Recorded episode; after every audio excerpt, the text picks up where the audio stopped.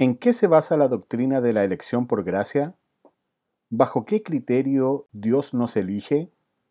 ¿Hay algún mérito para ser elegido o algo que yo pueda hacer?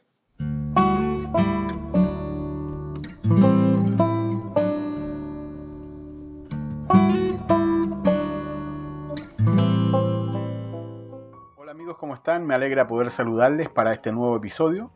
Esta vez estaremos estudiando la elección por gracia estudio que será dividido en dos partes. Leemos en Efesios capítulo 1, versos 3 al 5, bendito sea el Dios y Padre de nuestro Señor Jesucristo, que nos bendijo con toda bendición espiritual en los lugares celestiales en Cristo, según nos escogió en Él antes de la fundación del mundo, para que fuésemos santos y sin mancha delante de Él, en amor habiéndonos predestinado para ser adoptados hijos suyos por medio de Jesucristo este es un tema importante, aunque mal entendido se puede volver un tema conflictivo. La mayoría de las doctrinas de la gracia hieren gravemente lo que es nuestro orgullo. Ese orgullo que nos hace creer que tenemos participación importante en nuestra salvación. Sin embargo, la evidencia bíblica es clara y debemos hacer morir nuestro orgullo para poder aceptar y abrazar la verdad revelada de la palabra de Dios. Esta doctrina es importante, como decíamos, porque nos ayuda a entender mejor o a comprender de mejor manera la gracia salvadora. La elección divina nos ayuda a diferenciar lo que es un regalo de lo que es un premio. Debemos comprender que la salvación es por gracia y que la gracia es un favor inmerecido. No depende de mis méritos, porque de partida no los tengo. Por tanto, si afirmo que soy salvo por gracia, no puedo a la vez negar la elección divina. El apóstol Pablo escribe a los romanos en capítulo 11, verso 5, Así también aún en este tiempo ha quedado un remanente escogido por gracia. De hecho, cuando hablamos con la gente que no cree esta doctrina o que no la acepta, por lo general argumentan que afirmar la elección divina sería entregar la imagen de un Dios injusto, pues elige a algunos y a otros no. Responderemos a esto en primer lugar bíblicamente y en segundo lugar con una ilustración. En Romanos capítulo 9, versos 14 al 16 dice, ¿qué pues diremos? ¿Que hay injusticia en Dios? En ninguna manera. Pues a Moisés dice, tendré misericordia del que yo tenga misericordia, y me compadeceré del que yo me compadezca.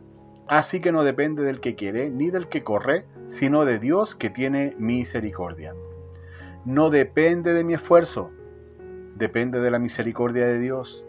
No hay lugar para mi orgullo, pero sí hay mucho lugar para la gloria de Dios. Por otra parte, voy a usar una ilustración prestada que he escuchado al pastor de mi iglesia, Claudio. Imagínese que usted conoce a un matrimonio que quiere adoptar a un niño. Ellos van a un hogar de menores y en el lugar, no sé, hay 50 niños. Y ellos escogen a uno de esos 50. ¿Nos alegraríamos por este matrimonio que ha decidido adoptar a un niño que pasará a formar parte de una familia que le ama? ¿O criticaríamos a este matrimonio por no adoptar a los otros 49 niños restantes? De la misma forma, ¿nos alegramos por los que han sido escogidos por Dios o le vamos a reclamar por no elegir a toda la humanidad? Por otra parte, ¿tengo autoridad para exigirle al hacedor de todo a quién debe elegir y a quién no? Una forma de entender de mejor manera la elección divina es usar las ilustraciones de Romanos capítulo 9. Estas ilustraciones corresponden a Jacob y Esaú, también al faraón en Egipto, y en tercer caso a un alfarero. Por temas de tiempo, veremos la ilustración de Jacob y Esaú y también veremos la del alfarero. En el caso de Jacob y Esaú, el relato de Pablo comienza con los inicios del pueblo de Dios, en el capítulo 9, verso 6, dice, ni por ser descendientes de Abraham son todos hijos, sino en Isaac te será llamada descendencia, es decir, de los hijos de Abraham en Isaac será la descendencia. Por lo tanto, la promesa de Dios viene de la descendencia de Abraham para luego pasar a Isaac. Pero en Romanos 9, versos 9 y 10 dice, porque la palabra de la promesa es esta, por este tiempo vendré y Sara tendrá un hijo. Y no solo esto, sino también cuando Rebeca concibió de uno, de Isaac, nuestro padre. Entonces Pablo afirma que la línea de descendencia continúa en los hijos de Isaac. Los hijos de Isaac fueron Jacob y Esaú, pero de uno de ellos vendría el Mesías. ¿Había mérito en alguno de los dos para ser elegidos por Dios? ¿Era uno de los gemelos mejor que el otro? Veamos lo que dice el texto. Romanos 9, versos 11 y 12. Pues no habían aún nacido, no habían aún nacido, ni habían hecho aún ni bien ni mal, para que el propósito de Dios conforme a la elección permaneciese, no por las obras, sino por el que llama. Se le dijo, el mayor servirá al menor. Jacob y Esaú eran gemelos. Sin embargo, antes de que nacieran, Dios ya había escogido a uno de ellos, sin tomar en cuenta las características que alguno de ellos pudiera tener. Como escribe Smolling en el libro Sí Jesús, si Dios hubiese escogido a Jacob porque vio de antemano que tenía un corazón sensible a las cosas espirituales, el versículo debería decir, para que el propósito de Dios permaneciese según el buen corazón y no según el que llama. Sin embargo, no es lo que leemos. La elección no depende de las obras, sino que depende de aquel que llama, pues aún no habían nacido. No tenían ninguna obra, ni buena ni mala, sino que el propósito de Dios se cumple según su voluntad y no según las obras de los que han de ser escogidos. En Romanos capítulo 9, versos 13 entonces dice, como está escrito, a Jacob amé, mas a Esaú aborrecí. Nos puede molestar, nos puede incomodar, nos puede doler, pero nada de eso va a cambiar la palabra escrita. Nada de eso va a cambiar los atributos de Dios. En este verso tenemos a dos personas que representan el amor y la reprobación de Dios. Uno fue amado, el otro aborrecido. No hay forma de decir o argumentar que Jacob y Esaú fueron amados de la misma forma. De hecho, Pablo concluye este dilema con una afirmación impresionante. En Romanos 9:16 dice, así que no depende del que quiere, ni del que corre, sino de Dios que tiene misericordia. Discutir esta doctrina o estar en contra de ella no es estar en contra de San Agustín o de Calvino o el nombre que a usted se le venga a la mente. De hecho, ninguno de ellos ha sido citado en este estudio el que ha sido citado mayormente es el apóstol Pablo. Él es quien nos entrega esta tajante conclusión y quien nos provee además una nueva ilustración. Romanos 9 versos 19 al 22. Pero me dirás, ¿por qué pues sin culpa? Porque ¿quién ha resistido a su voluntad? Mas antes, oh hombre, ¿quién eres tú para que alterques con Dios? Dirá el vaso de barro al que lo formó, ¿por qué me has hecho así? ¿O no tiene potestad el alfarero sobre el barro para hacer de la misma masa un vaso para honra y otro para deshonra? ¿Y qué si Dios, queriendo mostrar su ira y hacer notorio su poder, soportó con mucha paciencia los vasos de ira preparados para destrucción? Muchos afirman que si Dios elige y el hombre es pasivo, entonces éste se convierte en un robot o en, o en un títere que no tiene voluntad. No obstante, el apóstol Pablo no niega que el hombre tenga voluntad. Lo que discute es que la voluntad humana pueda ser la base de la elección. En este pasaje hemos leído que Dios como alfarero, Él prepara vasos para deshonra, que son los reprobados, y como una demostración del justo juicio de Dios. Pero también prepara vasos para honra, que son los elegidos. ¿Para qué? Para la alabanza de la gloria de su gracia vemos una vez más claramente la diferencia entre los elegidos y los reprobados. Hay dos extremos fácilmente visibles, pero difícilmente aceptables. Cada ser humano es uno de estos vasos, no hay más opciones. Como dice Smolin, una vez más el orgullo humano es derrocado y la verdad triunfa. Nosotros existimos para Dios y no Él para nosotros. Y este debiera ser nuestro mayor consuelo no pensar en por qué Dios eligió a uno y no a otro. No cuestionar por qué Dios eligió a mi vecino del lado A y no a mi vecino del lado B. No es momento de discutir con Dios, es momento de reconocer que yo siendo indigno e inmerecedor, Él me ha amado con amor eterno. Mi consuelo debe ser que siendo merecedor de muerte eterna, por gracia me salvó y me demostró su amor incondicional Mi mayor gozo es saber que siendo enemigo de Dios, Él me adoptó por el puro afecto de su voluntad. Me debo regocijar en que Él me hizo un vaso de honra, no porque yo tenga mérito, sino porque Él lo quiso de esa manera. Recuerde que nuestra condición era muerto espiritual. Y Efesios dice, aún estando nosotros muertos en pecados, nos dio vida juntamente con Cristo. Por gracia sois salvos. Por un favor inmerecido sois salvos. Por algo que no tengo mérito en recibir, soy salvo. Solo el amor de Dios. Oramos. Te alabamos, Padre, por tu misericordia, por tu amor, por tu divina y soberana elección, porque si de nosotros dependiera, jamás te habríamos elegido. Sin embargo, nos amaste a pesar de nosotros. Te agradecemos con devoción y humildad. Amén. Que Dios les bendiga.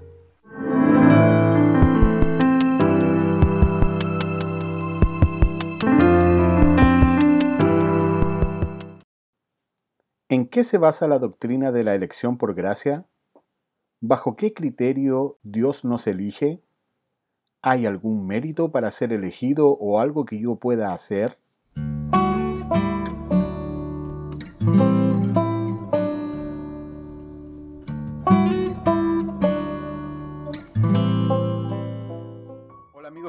Me alegra poder saludarles para este nuevo episodio.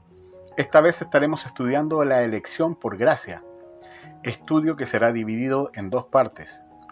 Leemos en Efesios capítulo 1, versos 3 al 5, bendito sea el Dios y Padre de nuestro Señor Jesucristo, que nos bendijo con toda bendición espiritual en los lugares celestiales en Cristo, según nos escogió en Él antes de la fundación del mundo, para que fuésemos santos y sin mancha delante de Él, en amor habiéndonos predestinado para ser adoptados hijos suyos por medio de Jesucristo este es un tema importante, aunque mal entendido se puede volver un tema conflictivo.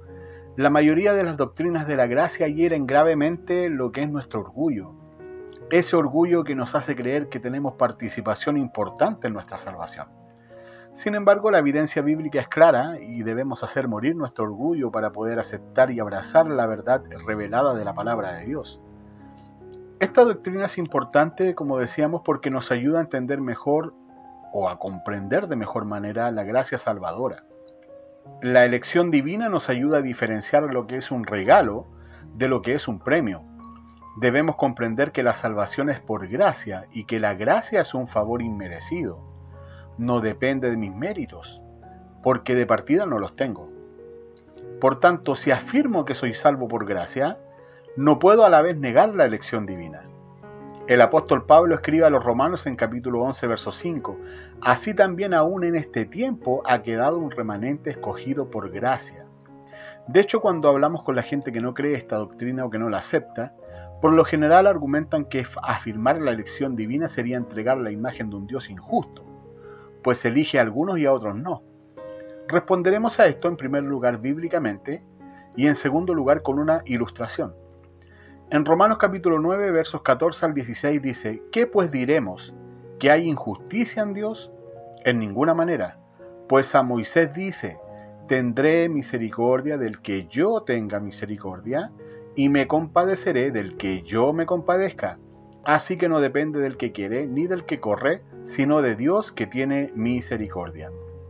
No depende de mi esfuerzo, depende de la misericordia de Dios. No hay lugar para mi orgullo, pero sí hay mucho lugar para la gloria de Dios.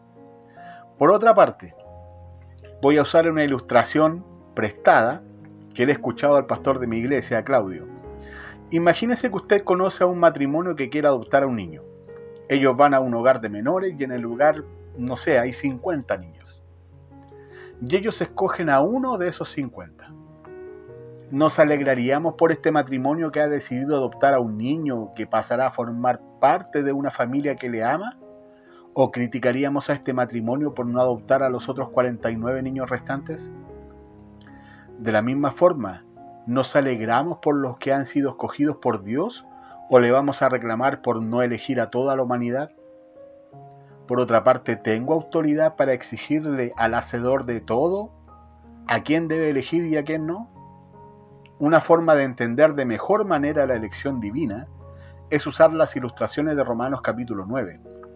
Estas ilustraciones corresponden a Jacob y Esaú, también al faraón en Egipto, y en tercer caso a un alfarero. Por temas de tiempo, veremos la ilustración de Jacob y Esaú y también veremos la del alfarero. En el caso de Jacob y Esaú, el relato de Pablo comienza con los inicios del pueblo de Dios.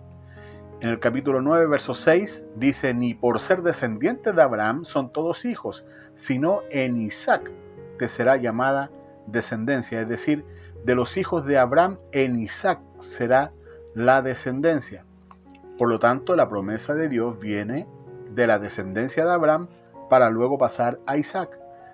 Pero en Romanos 9, versos 9 y 10 dice, porque la palabra de la promesa es esta, por este tiempo vendré y Sara tendrá un hijo.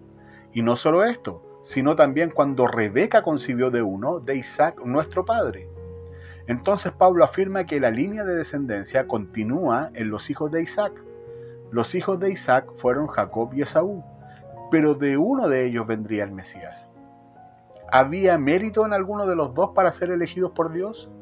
¿Era uno de los gemelos mejor que el otro? Veamos lo que dice el texto. Romanos 9, versos 11 y 12. Pues no habían aún nacido, no habían aún nacido, ni habían hecho aún ni bien ni mal, para que el propósito de Dios conforme a la elección permaneciese, no por las obras, sino por el que llama se le dijo, el mayor servirá al menor. Jacob y Esaú eran gemelos. Sin embargo, antes de que nacieran, Dios ya había escogido a uno de ellos, sin tomar en cuenta las características que alguno de ellos pudiera tener. Como escribe Smolling en el libro Sí Jesús, si Dios hubiese escogido a Jacob porque vio de antemano que tenía un corazón sensible a las cosas espirituales, el versículo debería decir, para que el propósito de Dios permaneciese según el buen corazón y no según el que llama. Sin embargo, no es lo que leemos. La elección no depende de las obras, sino que depende de aquel que llama, pues aún no habían nacido. No tenían ninguna obra, ni buena ni mala, sino que el propósito de Dios se cumple según su voluntad y no según las obras de los que han de ser escogidos. En Romanos capítulo 9, versos 13 entonces dice, como está escrito, a Jacob amé, mas a Esaú aborrecí. Nos puede molestar, nos puede incomodar, nos puede doler, pero nada de eso va a cambiar la palabra escrita. Nada de eso va a cambiar los atributos de Dios. En este verso tenemos a dos personas que representan el amor y la reprobación de Dios. Uno fue amado, el otro aborrecido. No hay forma de decir o argumentar que Jacob y Esaú fueron amados de la misma forma. De hecho, Pablo concluye este dilema con una afirmación impresionante. En Romanos 9:16 dice, así que no depende del que quiere, ni del que corre, sino de Dios que tiene misericordia. Discutir esta doctrina o estar en contra de ella no es estar en contra de San Agustín o de Calvino o el nombre que a usted se le venga a la mente. De hecho, ninguno de ellos ha sido citado en este estudio. El que ha sido citado mayormente es el apóstol Pablo. Él es quien nos entrega esta tajante conclusión y quien nos provee además una nueva ilustración. Romanos 9 versos 19 al 22. Pero me dirás, ¿por qué pues sin culpa? Porque ¿quién ha resistido a su voluntad? Mas antes, oh hombre, ¿quién eres tú para que alterques con Dios? ¿Dirá el vaso de barro al que lo formó, ¿por qué me has hecho así? ¿O no tiene potestad el alfarero sobre el barro para hacer de la misma masa un vaso para honra y otro para deshonra?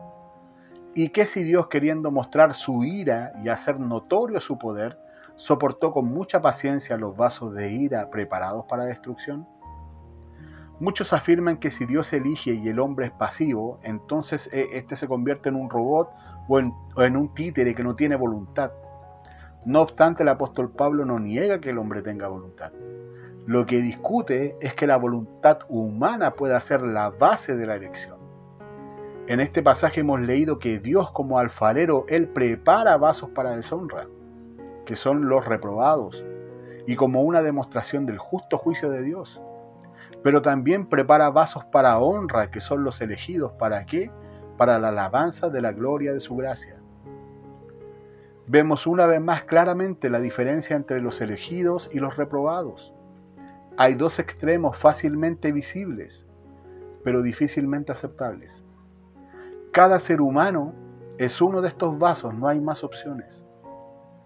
Como dice Smolin, una vez más el orgullo humano es derrocado y la verdad triunfa. Nosotros existimos para Dios y no Él para nosotros. Y este debiera ser nuestro mayor consuelo. No pensar en por qué Dios eligió a uno y no a otro.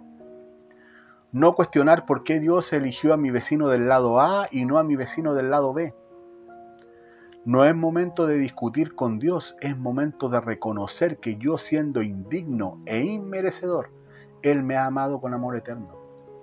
Mi consuelo debe ser que siendo merecedor de muerte eterna, por gracia me salvó y me demostró su amor incondicional. Mi mayor gozo es saber que siendo enemigo de Dios, Él me adoptó por el puro afecto de su voluntad. Me debo regocijar en que Él me hizo un vaso de honra no porque yo tenga mérito, sino porque Él lo quiso de esa manera. Recuerde que nuestra condición era muerto espiritual. Y Efesios dice, aún estando nosotros muertos en pecados, nos dio vida juntamente con Cristo. Por gracia sois salvos. Por un favor inmerecido sois salvos. Por algo que no tengo mérito en recibir, soy salvo. Solo el amor de Dios. Oramos.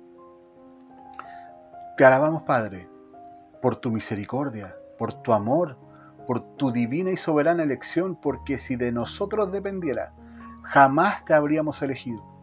Sin embargo, nos amaste a pesar de nosotros. Te agradecemos con devoción y humildad. Amén. Nos vemos en el siguiente episodio con la segunda parte de esta importante doctrina. Que Dios les bendiga.